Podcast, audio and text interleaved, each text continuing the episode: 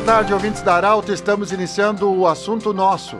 Hoje é sexta-feira, sempre para Unimed. Mudar um hábito muda sua vida. Jordi Ótica Coach, confiança que o tempo marca a gente vê. E também Hospital Ananelli. Sextas-feiras, no assunto nosso, nós falamos de saúde. O Arauto Saúde está inserido nas sextas-feiras dentro do assunto nosso.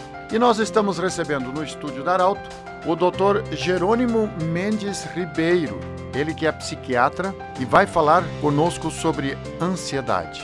Doutor, eu escutei centenas de vezes a palavra ansiedade durante as eleições, durante a apuração, nas vésperas, enfim. Mas a ansiedade não existe somente durante as eleições. A ansiedade está presente no nosso dia a dia. Seja bem-vindo, doutor. Boa tarde. O que, que é uma ansiedade, doutor Jerônimo? Bem-vindo. Boa tarde, Pedro. Eu agradeço muito a ti pelo convite de estar hoje aqui falando com os ouvintes da Arauto. O, a ansiedade, essa é uma pergunta muito interessante porque a gente está falando primeiro, pode ser desde um sentimento até trans, um transtorno de ansiedade, né, que faz parte daquelas doenças que acometem as pessoas que sofrem demais por sofrerem com esses sintomas de ansiedade. Ansiedade é um sentimento. A gente está falando sobre a gente se sentir angustiado ou por a espera de alguma coisa, ou pelo, até pelo medo de confiar, né? Dependendo de quem diz que está ansioso nessa enquete que tu fez ou que tu ouviu da, das pessoas dizendo, né? Existe sempre aquele sentimento de apreensão, né? Apreensão sobre o futuro, apreensão sobre as, aquilo que não está no nosso controle. Então passa por um sentimento. Agora existem pessoas que são profissionais na arte de se preocupar. E essas pessoas passam a se sentir muito mal porque elas não conseguem vivenciar o presente, elas estão sempre vivenciando o futuro, preocupadas com o que há por vir, com o que vai acontecer, têm dificuldades de relaxar.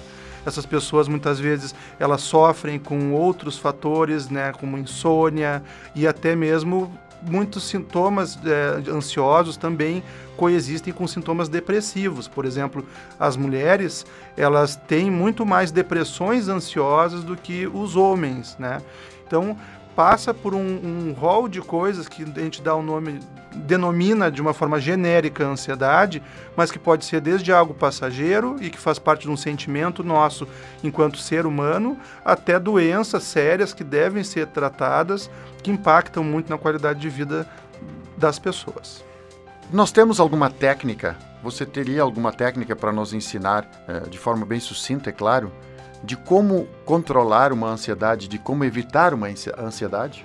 Sim, sem dúvida. Existem várias técnicas que são abordadas. A mais comum delas é a da respiração, né? onde as pessoas em casa podem até tentar fazer como se a gente tivesse um balão na nossa barriga e quando a gente enche esse balão na barriga, a gente puxa o ar contando até três e a gente solta esse ar contando até seis, de uma forma bem gradual, sem pressa em fazer isso, e pode ser repetido isso muitas vezes. Existem aplicativos é, de celular que podem ter também essas técnicas né, que a gente chama de respiração abdominal. Isso é utilizado muito para aquelas pessoas que têm crises de ansiedade né, que vão desde o, da, da, crise de ansiedade por, por essa pessoa já ser uma, uma profissional na arte de se preocupar, como eu falei, mas também pessoas que sofrem com crises de pânico, né, que é um contexto diferente, porque cada esse nome ansiedade, ele, por exemplo, o profissional que está habituado a trabalhar com isso, ele procura identificar o que que é, né? Então, de fato, se é uma ansiedade situacional ou se é uma ansiedade relacionada a contextos sociais, ou se é uma ansiedade que caracterizada por crises de pânico, onde a pessoa passa muito mal, tem a sensação que vai perder o controle, que vai desmaiar, é, passando pelo, pelas crises de ansiedade naquelas pessoas que habitualmente se preocupam demais.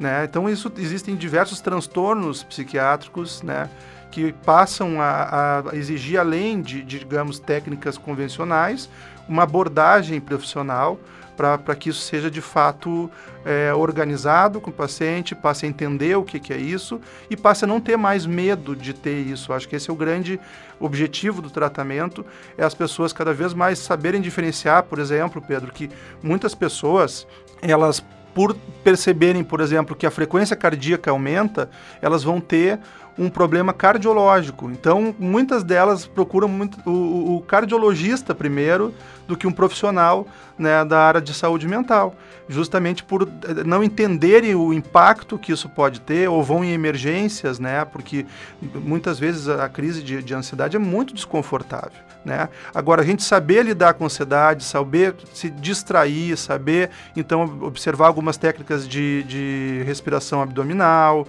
é, ter também o apoio das pessoas, né? porque muitos também vão enfrentar esse preconceito, que às vezes, pela, pela falta de informação, pela falta de, de entender o que, que significa ansiedade, existe cobranças muitas vezes, né?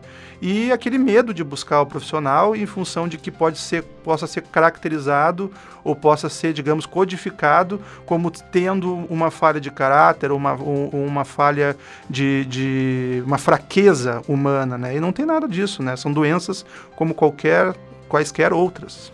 Doutor Jerônimo, qual é a importância de fazermos a, a descoberta, digamos assim, um diagnóstico que, que temos ansiedade? É, e qual é o risco de deixarmos isso chegar a uma fase crônica? Quando isso vira crônica, qual é os danos que nós podemos ter? Sim, sem dúvida, esse é um tema bastante importante, porque muitas pessoas elas vivenciam as suas vidas uma, tendo um transtorno de ansiedade, né, que o mais comum deles é o transtorno de ansiedade generalizada, que é essa pessoa que se preocupa demais com tudo, como se fosse um traço da sua personalidade. E elas buscam atendimento quando elas já estão tendo crises de ansiedade muito fortes, frequentes, e, e, e onde aquilo tudo passou a ter um problema até de não saber administrar mais isso. Então, as consequências elas são diversas. Por dar um exemplo, a gestante, né? Muitas gestantes, elas têm um desconforto durante a gestação e isso impacta até em desfechos obstétricos, desfechos neonatais, ou seja, o bebê nascer prematuro, o bebê nascer com baixo peso, ou ela não tá, ela chegar já no final da gestação muito esgotada, ou ela das primeiras semanas, meses depois do parto, também não consegui curtir né, o cuidado com o bebê, justamente por estar sempre muito preocupada, não, não, né, sempre se sentindo muito sobrecarregada. Então, esse é até um dos sintomas da depressão pós-parto, né, a ansiedade associada a isso.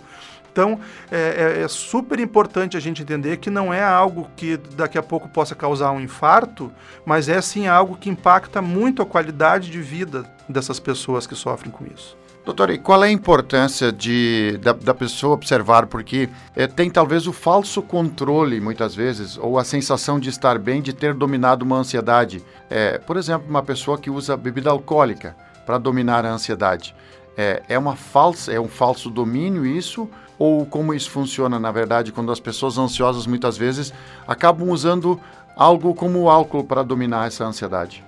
Muito interessante também, porque a ansiedade, ela pode. É, a gente dá esse nome de uma forma genérica, mas muitas vezes começa assim: começa querendo conseguir dormir um pouco melhor à noite, tomando um vinho ou tomando uma outra bebida alcoólica, e passa a ser um mecanismo que atrapalha a qualidade do sono, atrapalha e, e aumenta cada vez mais o, o, quanto que o cérebro vai ter que lidar com isso. Então o álcool ele está intimamente relacionado a sintomas desagradáveis de ansiedade em médio e longo prazo.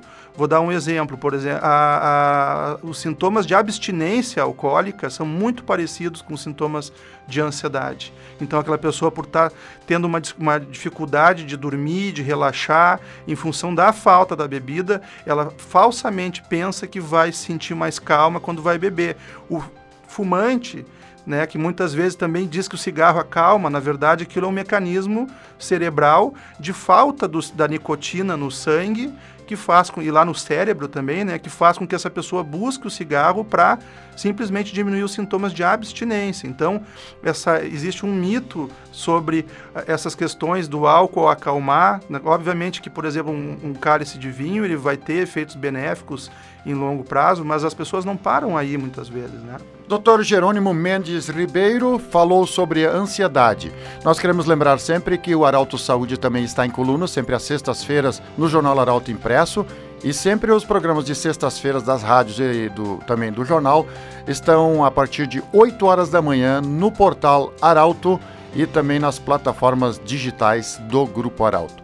Um grande abraço e até a próxima edição do Assunto Nosso e sempre sextas-feiras tem o Arauto Saúde inserido no assunto nosso. Grande abraço e até segunda-feira. De interesse da comunidade, informação gerando conhecimento, utilidade é prioridade.